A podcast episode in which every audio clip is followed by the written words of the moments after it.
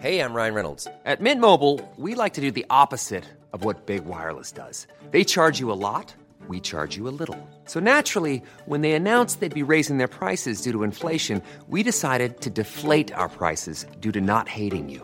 That's right. We're cutting the price of Mint Unlimited from $30 a month to just $15 a month. Give it a try at mintmobile.com slash switch. $45 upfront for three months plus taxes and fees. Promo rate for new customers for limited time. Unlimited more than 40 gigabytes per month. Slows. Full terms at mintmobile.com.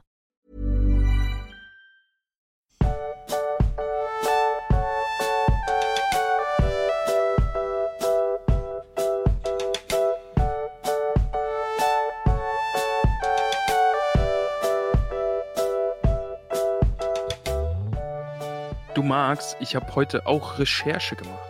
Willst du wissen, was ich rausgefunden habe? Du hast Recherche gemacht. Erzähl, Ramon, erzähl mir, was du gemacht hast. Ich habe herausgefunden, wie unsere Hobbit-Namen werden. Okay. Wir haben ja letzte Woche darüber gesprochen, dass wir großartige Hobbits werden, ja? Oder wären oder sind. Und ich habe Inzwischen bin ich bei Sind. Also, ja. Okay. Wir sind großartige Hobbits und äh, ich habe rausgefunden, was wir für Namen haben. Und wie Bist du heißen bereit? wir als Hobbits? Ich bin bereit. Bist du bereit? Okay. Dein Name ist Lardo Trample of Woody End. Lardo Trample of Woody End.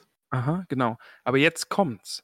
Mein Name ist Willcomb Trample of Woody End. Ha! Wir sind quasi verwandt. Wir sind verwandt, aber was sind, was für einen Verwandtschaftsgrad haben wir?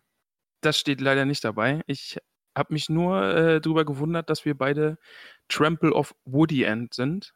Äh, ich weiß nicht, ob wir Vetter sind oder Brüder. Weiß ich nicht. Das müsste man noch rausfinden. Oder mehr? oder, oder mehr. Oder mehr? Wir müssten dann mal die Ahnentafeln von äh, Tolkien durchschauen. Vielleicht finden wir uns. Ja, vielleicht finden wir uns. Aber ich wäre als Hobbit, also, was, was für ein Beruf wärst du als Hobbit? Was würdest du gerne machen? Boah. Ich glaube, ich würde, ich glaube, ich wäre Gärtner. Ich würde so Richtung Sam gehen, glaube ich. Ich würde irgendwo in einem Garten arbeiten. Und du? Ich wäre gern reich, so wie Bilbo einfach. ähm, ansonsten, nee, ich glaube, ich hätte, ich hätte gerne, ich würde gerne ein Wirtshaus betreiben. Okay. So, wo ich abends, wo dann, wo du dann nach deiner harten Gartenarbeit einkehrst und ich fülle dann die Humpen und Tisch auf. Okay, verstehe. Aha, aha. Aber du weißt schon, dass es nicht sehr äh, lukrativ ist, wenn man einfach alles isst und selber trinkt. Ja, Details. Das ist eine schöne Fantasy-Welt, das klappt schon irgendwie. Okay.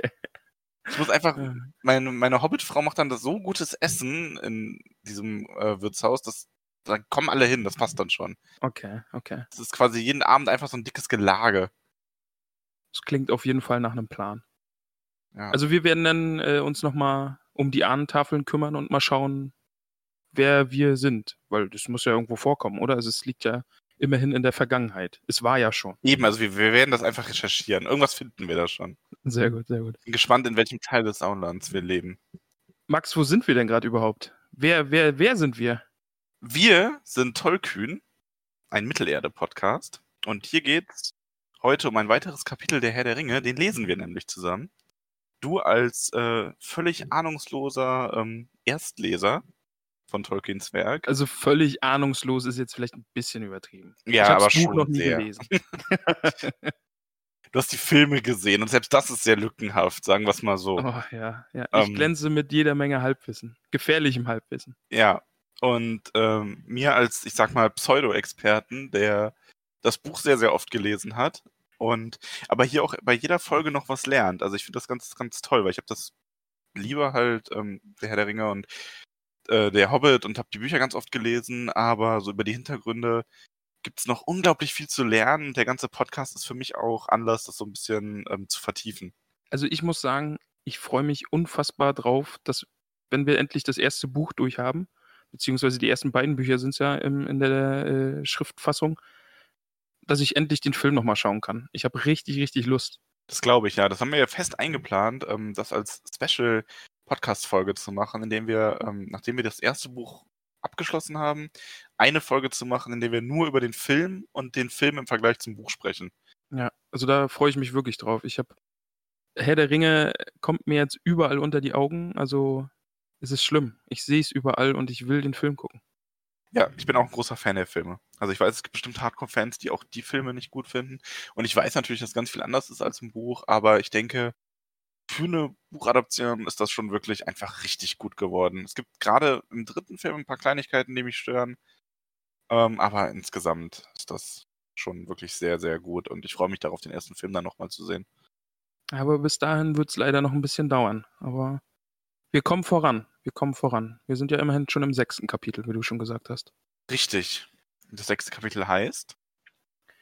Oh, warte, warte. Der, der dunkle Wald, ich sehe es gerade nicht. Äh, nicht ganz. Der alte der Wald. alte Wald, der alte Wald, genau. Ja. Ja, jetzt. Aber Max, eins habe ich vorher noch. Ja. Ähm, denn wir haben, ich glaube, vor zwei oder drei äh, Folgen haben wir einen Aufruf gestartet, dass uns doch bitte jemand eine Nachricht schreiben soll, den wir nicht kennen oder den wir nicht persönlich kennen und der nicht verwandt mit uns ist, aber trotzdem unseren Podcast hört. Und es ist passiert. Es ist tatsächlich passiert, ja. Und das hat mich sehr glücklich gemacht. Also mich auch. Ich habe mich wirklich gefreut, diese Nachricht von der Pia zu bekommen. Also es war ein Traum. Ja, tatsächlich.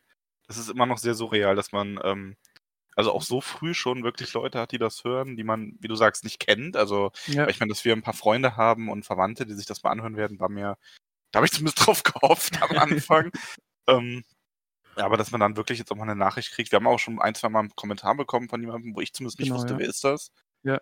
Ähm, und ja, das ist, also das ist sehr schön. Das, das motiviert ungemein. Danke Genau, also dafür. Ja, die Nachricht war auf jeden Fall nochmal ein Highlight und wie du sagst, es motiviert hier weiterzumachen und sich stellenweise doch durch dieses sehr lange Buch zu kämpfen. Wenn man mal überlegt, ja, ich habe es hier gerade vor mir liegen, wir sind jetzt irgendwie rund äh, Seite 200. Ja, exakt sogar, glaube ich, geht dieses jetzt das Kapitel bei mir bis Seite 200. Und allzu viel ist ehrlich gesagt noch nicht passiert, Max. Ja, das kann sein. Also mein, ich habe ja die, ich lese ja hier gerade die äh, Kindle-Version. Mein Kindle zeigt mir an, das Kapitel ist quasi, das beginnt mit das 10% des Buches bisher. Ja. Also wir kratzen immer noch erst so an der Oberfläche und ähm, ich kann dir aber sagen, dass es besser wird. Also sobald, ich sag mal, ja, so bald schon. Es wird jetzt, die lange Einführung ist jetzt vorbei. Es beginnt jetzt langsam die Phase, wo dann wirklich äh, viele Dinge passieren, Charaktere ähm, vorgestellt werden. Das heißt, das lange Warten hat dann ein Ende und ich kann mir auch vorstellen, dass deine Geduld langsam so ein bisschen ausgereizt ist, oder? Um das schon mal so vorwegzunehmen. Also ich hatte ja beim letzten Kapitel, da, das letzte Kapitel wollte ich ja hassen, habe es dann aber doch geliebt. Eben aus dem gleichen Grund, äh, es soll endlich mal vorangehen und es soll mal was passieren. Und bei dem Kapitel, ich war so anfangs sehr entzückt und wollte mich drauf einlassen, eben weil wir auch drüber geredet haben, dass, äh, dass es so viele Fantheorien gibt. Aber jetzt am Ende des Kapitels bin ich einfach nur verwirrt. Da bin ich gespannt, wenn wir da gleich mehr, mehr drüber reden. Aber wo wir bei Fantheorien sind, wir haben es ja in der letzten Folge schon anklingen lassen, ist, wir sind im alten Wald.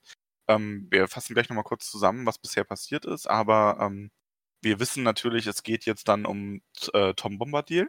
Der wird jetzt auftauchen in diesem Kapitel und wir haben uns zu was entschieden, weil Tom taucht ja in diesem und in dem nächsten Kapitel auf.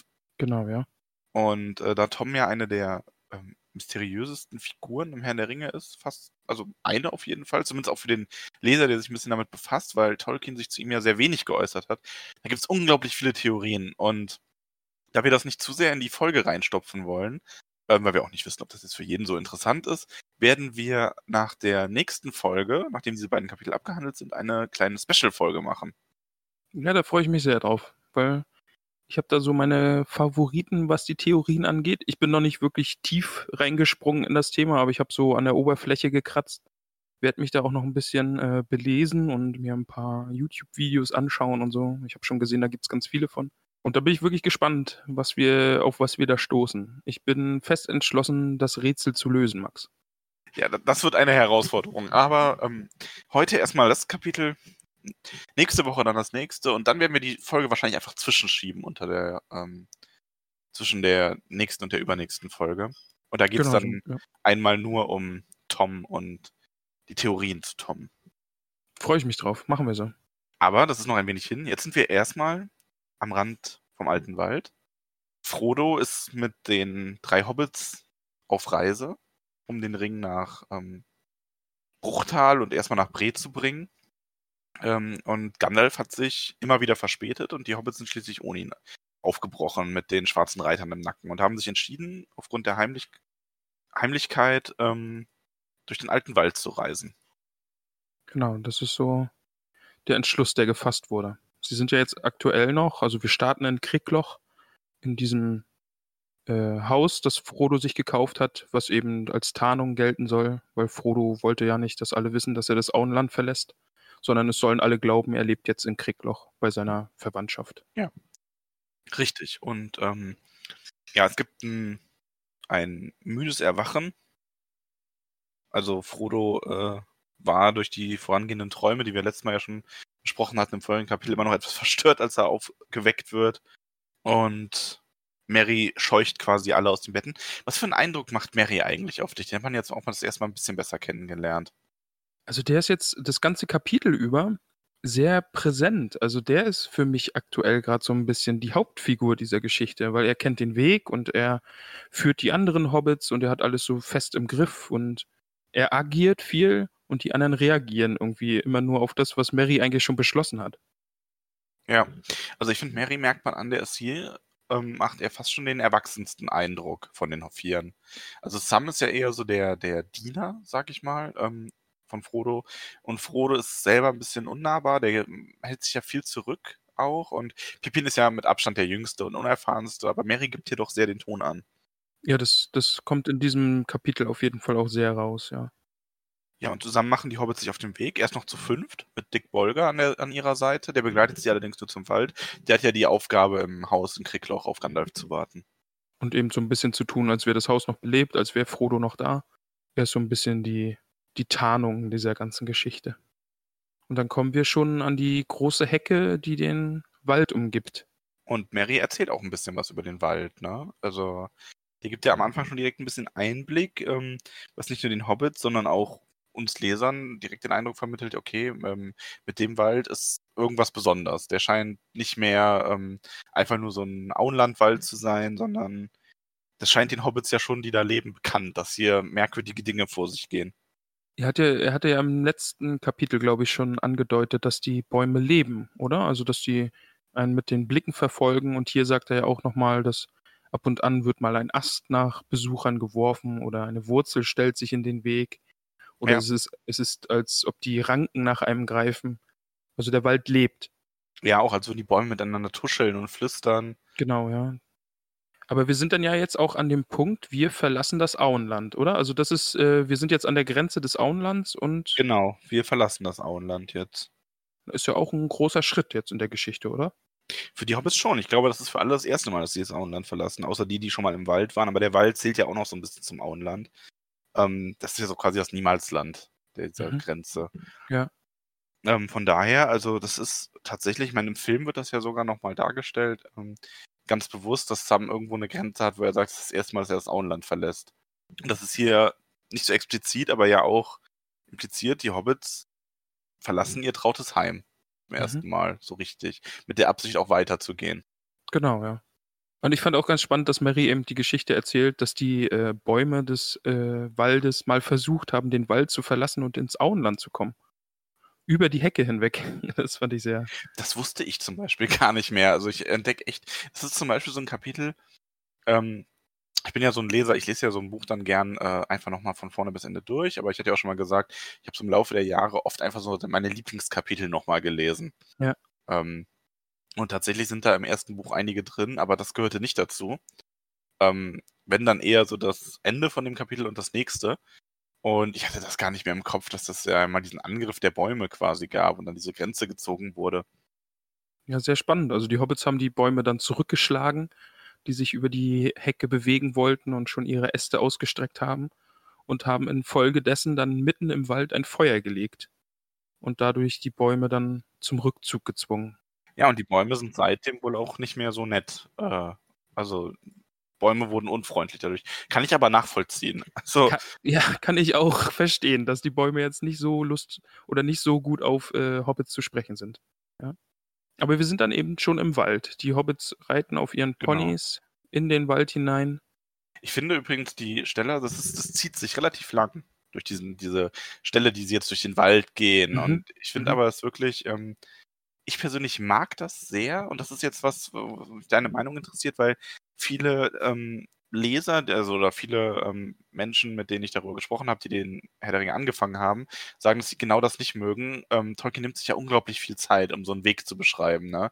Also so dieses, ähm, wie auch die Art des Waldes sich so ein bisschen verändert von dem einen Platz zum anderen und diese Bedrohung irgendwie greifbar zu machen durch sehr ausschweifende Beschreibungen von den Bäumen und was passiert.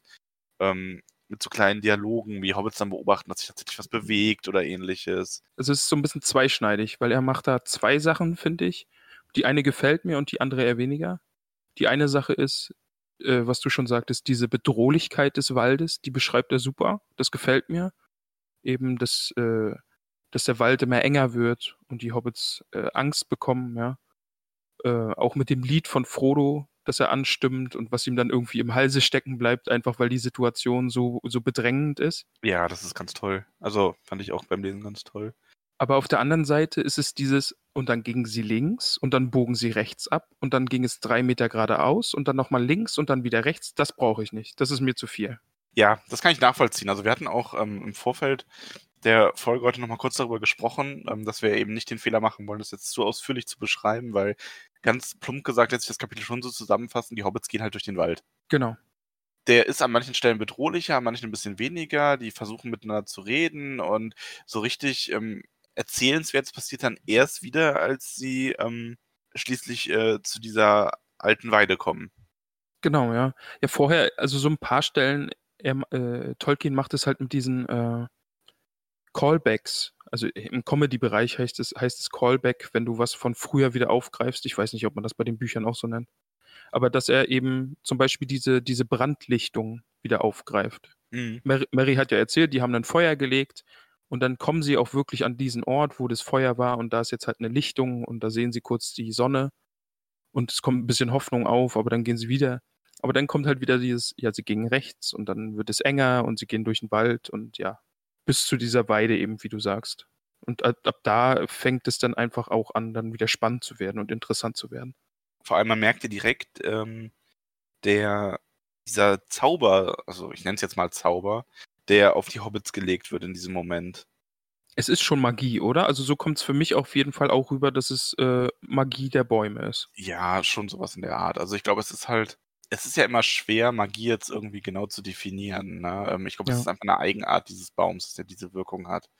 Äh, Man könnte jetzt drüber streiten, ist das Magie? Hat der vielleicht sogar einfach nur irgendwelche äh, Pollen, die er ausstößt, die Leute schläfrig macht? Ne? Mhm. Das wäre eine viel simplere Erklärung, aber Stimmt natürlich. Ja. ähm, ich glaube, man braucht das gar nicht zu sehr hinterfragen. Ich meine, Herr der Ringe ist eine magische Welt. Es gibt zwar wenig diese ähm, klassischen Fantasy-Zauberer, die so, wo jeder, in jedem Dorf steht der Zaubererturm, ne? Ja. Ähm, und ich meine, auch die Zauberer, die es hier gibt, sind ja nun mal sehr, ähm, sehr speziell. Also, ne, von den richtigen Zauberern gibt es ja nur die fünf, Mhm. die ja nun mal auch wirklich höhere Wesen sind.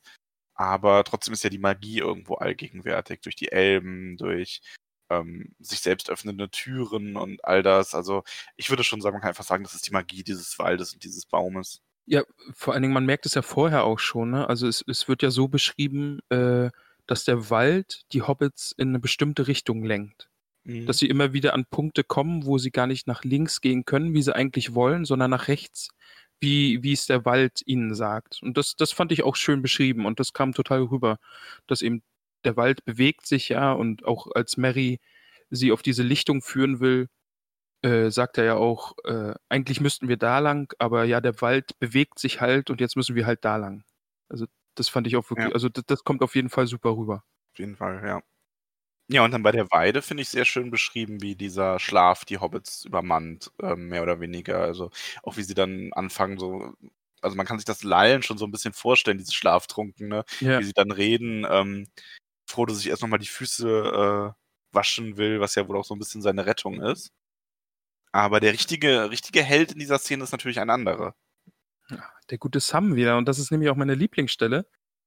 Ähm, da habe ich mir ein Herzchen dran gemalt, ähm, weil es wird eben beschrieben, äh, Mary und Pippin legen sich an diese alte Weide, schlafen da ein, weil sie eben von dieser Müdigkeit übermannt werden. Ja. Frodo geht an den Fluss, wäscht sich nochmal die Füße und lehnt sich da an einen Baumstamm. Und Sam ist in dem Moment, äh, ja, was, er, er, er motzt so ein bisschen rum, ja, was werden die jetzt hier alle so schläfrig und die Bäume sollen mal aufhören, hier ihr, ihr, ihr Schlaflied zu singen und also das fand ich sehr gut.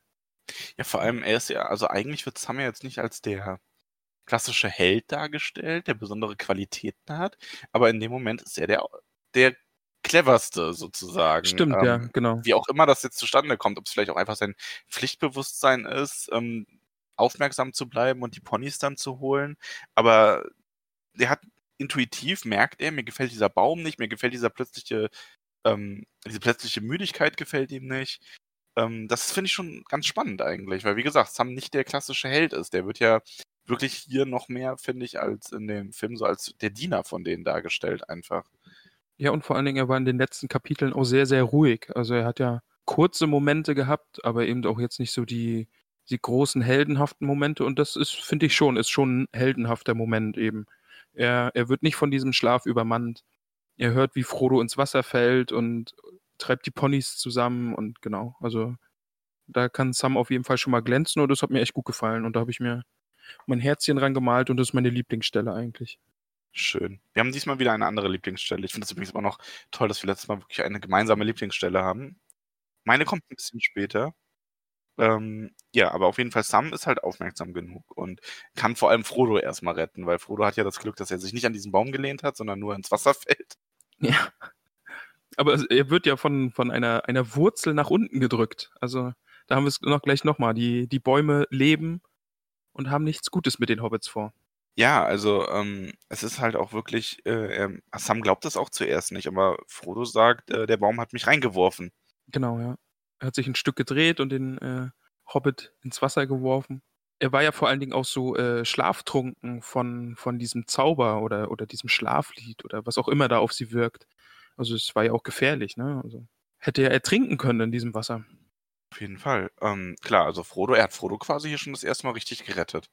Auf jeden Fall. Und ähm, dann schauen sie auch nach den anderen beiden, ja, und Mary und Pippin wurden derweil von dem Baum quasi verschlungen. Da muss ich ein bisschen lachen.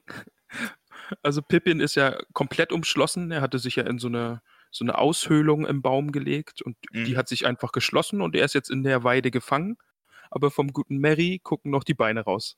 Stelle ich ja. mir sehr, sehr lustig vor. Das ist übrigens auch die Stelle, da hattest du mich schon drauf angesprochen, da wirst du dich vielleicht daran erinnern, das kam im Film vor, im zweiten Film.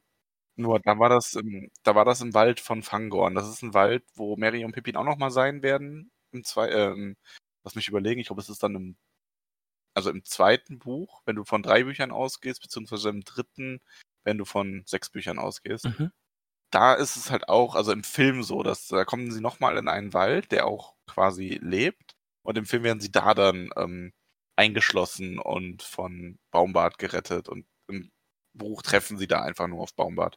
Da haben sie quasi so diese Stelle aus dem Buch genommen und die noch in den Film reingebracht. Ähm, halt zu einem anderen Zeitpunkt. Mhm. Ja, und Sam und Frodo überlegen, was macht man jetzt? Also ich meine, ist auch eine ist auch eine schwierige Situation. Du stehst da, ruhst dich aus und auf einmal hat der Baum deine Freunde gefressen. Ja, ist nicht die schönste Situation, in die man geraten kann, ja. Äh, Sam oder Frodo und Sam beschließen, äh, die Axt fürs Feuer, Feuerholz zu holen und die Zunderbüchse, denn Feuerlegen hat schon einmal im Wald geholfen, vielleicht hilft es jetzt nochmal. Also sie machen dann ein kleines Feuerchen natürlich nur auf der Rückseite des Baums, nicht da, wo ihre Freunde sind. Sie wissen natürlich schon, sie können den Baum nicht einfach niederbrennen, denn ihre ja. Freunde sind da drin gefangen. Das wäre wär reichlich äh, ungeschickt. Ja, ja. ja so stellt mir gerade so, wenn man so ein Pen-and-Paper-System spielt und dann einfach patzt an der Stelle, so genau. seiner Klugheitsprobe. Wir machen ein Feuer. Ja, klar, hier. Wir haben da ja auch so äh, Erfahrungen mit Kisten und Luftlöchern. Oh Gott, jetzt, ja, jetzt müssen wir das erzählen. Also ganz kurz ein, ein kleiner Exkurs. Pen-and-Paper-Rollenspiele kennen ja wahrscheinlich viele der Hörer. Das ist ja dieses äh, Dungeons Dragons oder das Schwarze Auge mit äh, Würfeln und Helden die Aktion ausführen. Und wir hatten, wir waren in einer unserer ersten Rollenspielgruppen so weit, dass ähm, wir als Gruppe einen Echsenmenschen in einer Kiste eingefangen hatten. Also wir haben den irgendwie, wir haben den niedergeschlagen, der hat aber noch gelebt. Wir haben den in eine Truhe sperren wollen. Ja, und, und aus purer Menschlichkeit, aus gutem Herzen hat dann jemand dran gedacht, der Arme, wenn man den einfach in die Truhe sperrt, dann erstickt er, also müssen wir ihm Luftlöcher schlagen. Genau, woraufhin ein Held aus unserer Gruppe eine Spitzhacke genommen hat, um da ein Luftloch einzuschlagen. Und mit diesem Wurf dann gepatzt hat. Und das hat dann dazu geführt, dass er zwar die Truhe getroffen, diese Spitzhacke da reingetrieben hat, aber halt auch durch den Kopf von dem Echsenmenschen. Ah, das, also ist auf jeden Fall einer unserer Pen and Paper Momente, den ich nicht vergessen werde. Das Nein, war das war, äh, das war schön. ähm, äh. Ja. Ja, zurück zur großen Weide zurück und zur Mittelerde, ja. Das, das dafür. Ähm, die beiden waren auf jeden Fall cleverer und ähm, haben versucht, ein Feuer so zu legen, dass sie dem Baum, dem Baum Angst machen, ohne ihn gleich anzuzünden. Aber ähm, es ist Mary, der da dann auch äh, sich zu Wort meldet. Und zwar scheint der ähm, die alte Weide mit ihm zu sprechen. Genau, ja. Die Weide sagt, sie sollen das Feuer löschen, denn sonst teilt er den armen Mary in zwei. Genau, und das machen sie dann natürlich auch. Sie treten das Feuer aus, genau. Und Frodo läuft dann umher und ruft Hilfe, Hilfe. Also, ja, es ist irgendwo verständlich, aber man denkt, was soll es bringen? Wo soll jetzt Hilfe herkommen? Aber Hilfe kam. Ja. Wer kommt denn dann? Dann kommt Tom Bombadil, Max, und er singt. Ab, ja. ab diesem Moment war es so ein bisschen, das ist so Musical-Folge bei Scrubs. oder, oder jede Comedy-Serie hat doch irgendwann mal so eine Mu Musical-Folge. Und das ist jetzt in dem Buch gerade die Stelle. Vor allem, man ist halt die ganze Zeit so dieses, diese schönen Hobbit-Verse gewohnt, also so ein bisschen bäuerlich zum Teil, aber halt doch zusammenhängend. Und dann kommt er um die Ecke und singt Dong Long, Dongelong und man denkt im ersten Moment nur so, was? Was, was kommt hier jetzt? Ja, also eine sehr, sehr merkwürdige Figur taucht auf. Ähm, mit blauem Hut, blauer Feder, Gelber gelben Hut. Schuhen. Nee, Gelber Hut? Hut? Ich nee, weiß es gerade nicht mehr. Ich hab's mir da aufgeschrieben, warte. Wo ist er? Zu groß und dick für einen Hobbit, zu klein für einen Menschen, blaue Jacke, blaue Augen, gelbe Stiefel, blauer Hut mit einer blauen Feder. Das ist Tom Bombadil. Guckst du jetzt auch noch mal nach? Ich, bin, ich schaue jetzt auch noch mal nach. Ich bin da nicht einverstanden mit. Also so steht es auf jeden Fall bei mir drin. Gelbe Stiefel. Aus dem, aus dem Buch direkt quasi. Ich habe es mir rausgeschrieben, ja. Okay, in meiner, in der Karo-Übersetzung ist der Hut gar nicht, ähm, also das ist nur ein alter, schäbiger Hut mit einem hohen Hutkopf und einer langen blauen Feder. Mhm. Okay, hm. bei mir ist er auch blau. Ja gut, dann äh, einigen wir uns auf Unentschieden. Machen wir so, okay. Auf jeden Fall kommt äh, Tom Bombadil. Und hilft den Hobbits auf merkwürdige Weise. Ja, er besingt den Baum. Also er sagt, ähm, vor allem, ich finde, und ich finde halt auch seine Reaktion ist meine Lieblingsstelle, ehrlich gesagt. Wie er dann, weil ähm, Sam halt zu ihm sagt, Herr Mary wird in einem Spalt zerquetscht und dann heißt es nur, was? rief Tom Bombadil und machte einen Luftsprung. Der alte Weidenmann? Nichts Schlimmeres als das? Das kann rasch bereinigt werden. Ich kenne die Melodie für ihn. Und ich finde das einfach so schön, weil das so ein bisschen Toms Magie zeigt und auch einfach so, diese, für mich hat das so ein bisschen Situationskomik, ne? Ähm, einfach so dieses, ja, so vor diesem Baum und er macht dann so seinen kleinen Luftsprung, die ja öfter mal erwähnt werden, dass er so ein bisschen rumhüpft die ganze Zeit. Und er so, ja, das ist kein Problem besing ihm einfach. Ich werde ihm das, äh, die Wurzeln wegsingen und einen Wind herbeisingen. Und äh, das macht er dann auch. Also, und währenddessen hängen Marys Füße daraus. Das finde ich so lustig. Im Hintergrund einfach so. Also, Im Grunde ist es schade, dass die Szene nicht im Film ist, weil man hätte die schön machen können. Die hätte aber überhaupt nicht in den Ton des Films gepasst in dem Moment. Also ja, das, das äh, stimmt, ja. Schauen wir uns dann auch, wenn wir die Film-Special-Folge irgendwann mal machen, werden wir das ein bisschen genauer besprechen. Aber ja, also, aber nur für sich die Szene äh, stelle ich mir sehr lustig vor. Also dieser Tom Bombadil ist eine ganz, also jetzt allein schon eine ganz, ganz merkwürdige Figur. Also wie er redet und wie er sich verhält. Auch, auch wie er ihn dann aus dieser Weide rausholt, ja. Also wirklich, er besingt die Weide und schlägt die dann mit einem Ast und beschimpft sie und, und dann öffnet sie und gibt den, den Hobbit wieder frei.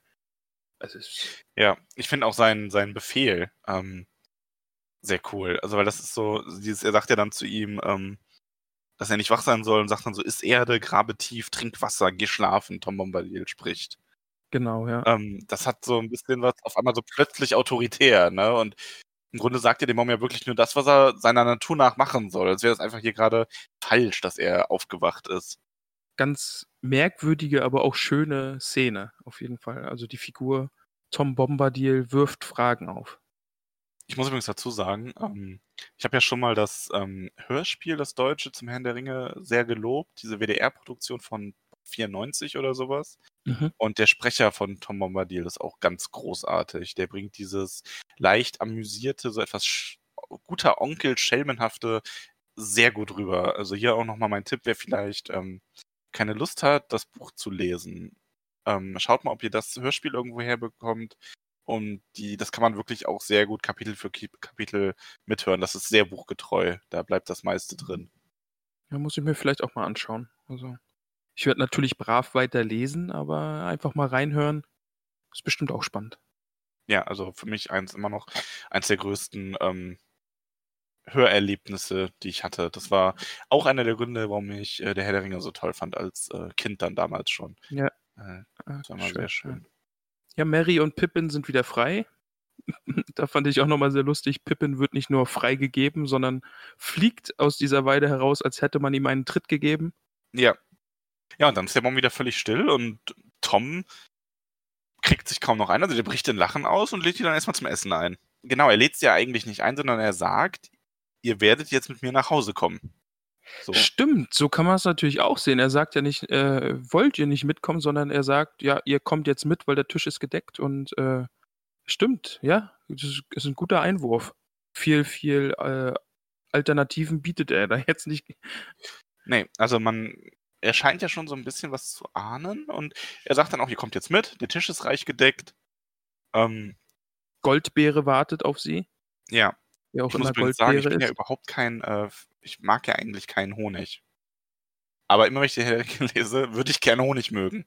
Weil die so oft davon reden, so "Ah, hier schön ähm, äh, Brot mit Honigfarben und Honig und ich glaube, es ist der Hobbit, wo Gandalf irgendwie, ich meine, der Hobbit ist ja noch so ein bisschen mehr Kinderbuch, wo Gandalf an einer Stelle irgendwie ähm, gefühlt drei Laibe Brot äh, mit äh, dick mit Sahne und Honig bestrichen ist und das ist Kind schon immer so, so oh, jetzt so ein Sahne-Honigbrot. Das ist mir eingefallen, Moment, ich mag überhaupt keinen Honig.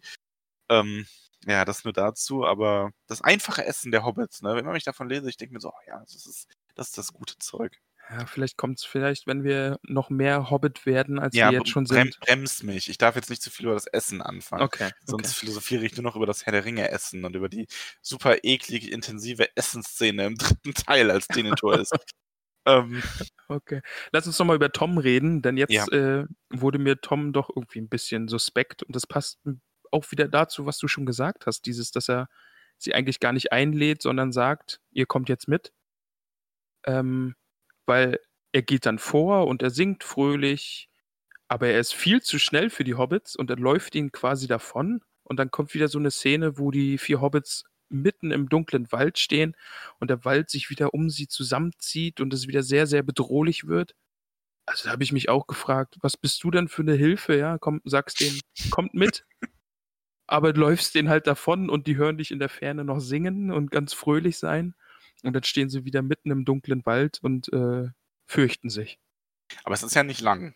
So, also er schafft es ja doch, sie auf dem Weg zu halten und dann ähm, können sie ihn auch wieder hören und sehen. Genau, dann kommen sie nämlich auf die Lichtung, wo der Rasen schön geschnitten ist, die Bäume sind gestutzt. Und dann sehen sie die Hütte auf einem Hügel stehen und hören den Tom wieder und der begrüßt sie singend.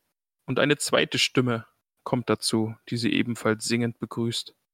Was dann wohl diese Goldbeere sein wird, ja? Genau, also das wird in dem Kapitel ja nicht aufgelöst, aber man hört die zweite Stimme. Mhm. Was sagst du denn jetzt so? Also an der Stelle ist ja dann das Kapitel zu Ende. ist ein kleiner Cliffhanger quasi. äh, Man muss Ja. weiterblättern.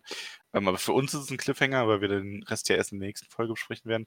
Aber was ist denn jetzt dein insgesamt erster Eindruck von Tom? Also, Wie am Anfang schon gesagt, ich war erst von dem Kapitel so entzückt, aber es lässt mich jetzt völlig verwirrt zurück.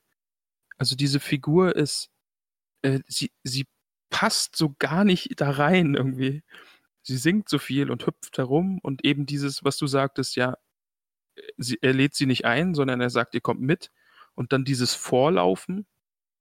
Ähm, mein Verdacht ist jetzt auch ein bisschen, dass nicht der Wald sie dahin gelenkt hat, sondern dass er es vielleicht sogar war, weil, weil das jetzt wieder so ein bisschen aufgegriffen wird. Er, ist er führt sie gar nicht mehr, sondern sie werden immer noch an, an die richtige Stelle gelenkt. also es wirft viele, viele Fragen auf. Mhm. Ja, macht aber ähm, auch, wie du sagst, auf jeden Fall Sinn. Also man, wir werden da im nächsten Kapitel noch ein bisschen mehr ähm, zu erfahren, aber spätestens dann wird sich auch zeigen, dieser Wald scheint Tom doch mehr zu willen, als man vielleicht zuerst denkt. Und man sieht es ja Oh, auch okay. daran, wie er diesen Baum befehligt. Also, Genau, ja, ja. aber da möchte ich nicht zu viel vorwegnehmen. Ähm, unsere Lieblingsstellen haben wir genannt. Also mein Liebling bleibt Sam. Ich finde die Figur weiter toll, auch weil ich eben das Bild aus dem äh, Film vor mir habe. So ein bisschen dieser kleine, dicke Underdog, der Sidekick, Ja. gefällt mir als Rolle sehr schön. Sam wurde auch mal von Tolkien als ähm, der wahre Nachfolger von Frodo, äh, von Bilbo bezeichnet aus Oh, dem okay. Hobbit. Also weil es eher so der der Hobbit ist und der, der auch am meisten Hobbit bleibt von in die, innerhalb dieser Geschichte. Frodo hat ja, kriegt ja so ein bisschen was Erhabenes in dem Laufe der ganzen Zeit noch und das ist aber auch ein bisschen mit seiner Bürde begründet und der muss das quasi haben, aber Sam ist so der, der einfache Hobbit, dessen Loyalität aber einfach auch dazu führt, dass die ganze ähm, Sache am Ende ein positives Ende nimmt. Ja. Ja, meine Lieblingsstelle, wie gesagt, ähm, der, die Szene, wo Tom quasi auftaucht, seine Reaktion auf diese Hobbits, die da eingeschlossen sind, sein Umgang mit dem Weidemann. Ja, also kann ich auch verstehen. Es äh, ist wirklich verwirrend und hat wirklich ein bisschen was von dieser Musical-Folge. Ich bin jetzt wirklich gespannt auf das nächste Kapitel, wie es da weitergeht und was aufgelöst wird und was jetzt noch alles kommt, was diese ganzen äh, Fantheorien befeuern kann. Und also ich bin sehr, sehr gespannt. Ich auch. Ich freue mich sehr drauf. Aber zunächst müssen wir haarige Hobbitfüße vergeben. Also zwei Hobbitfüße hingen ja schon aus der Weide raus. Aber wie viele Sehr gut, sehr Hobbitfüße kriegt von dir das Kapitel? Ähm, ich würde heute sechshaarige Hobbitfüße vergeben, weil ich nicht weiß, wo ich gerade bin, beziehungsweise was dieses Kapitel jetzt mit mir machen soll. Es ist wirklich so, ich bin sehr, sehr verwirrt und hoffe auf Aufklärung, habe aber auch nicht so viel Hoffnung, dass so viel aufgeklärt wird, dass ich zufrieden bin. Ähm, es ist gerade so ein bisschen in der Luft schwebend, aber ich gebe trotzdem noch sechs Hobbitfüße, ähm, weil diese Szene am Baum und so, das war schon alles sehr, sehr schön zu lesen und der Auftritt von Tom Bombadil, den wir jetzt doch sehr erwartet haben. Ja, von mir gibt's äh, vier haarige Hobbitfüße. Nur Oh, okay.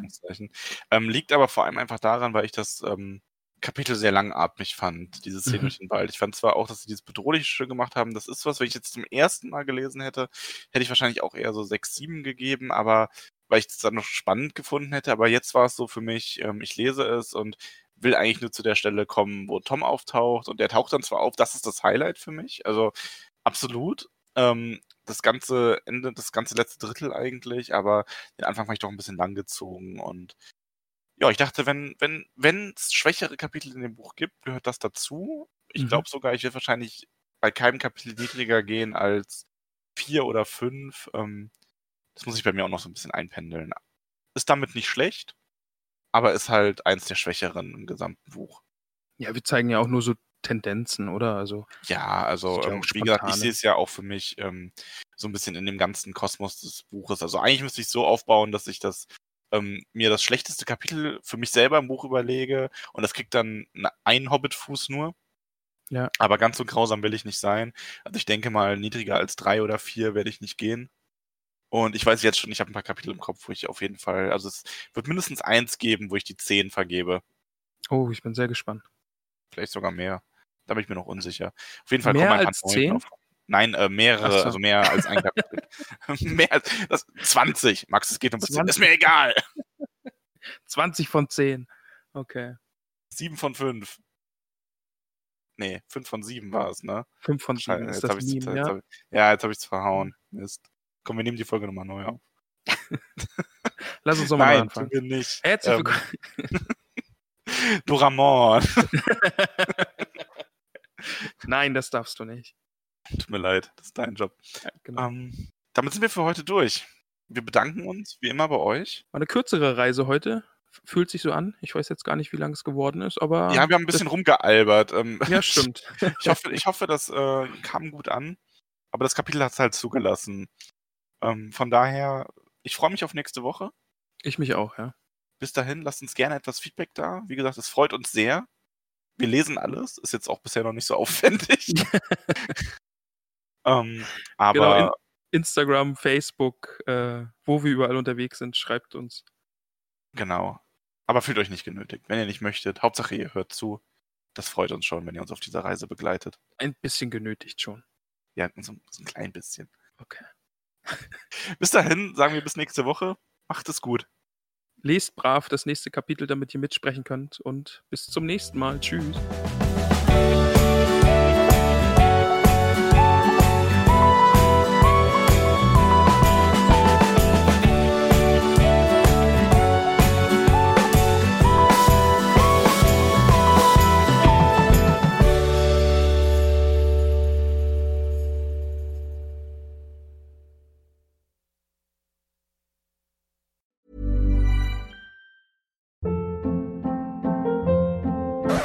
Hold up. What was that? Boring. No flavor. That was as bad as those leftovers you ate all week. Kiki Palmer here, and it's time to say hello to something fresh and guilt-free. Hello Fresh. Jazz up dinner with pecan-crusted chicken or garlic butter shrimp scampi. Now that's music to my mouth. Hello Fresh. Let's get this dinner party started. Discover all the delicious possibilities at hellofresh.com.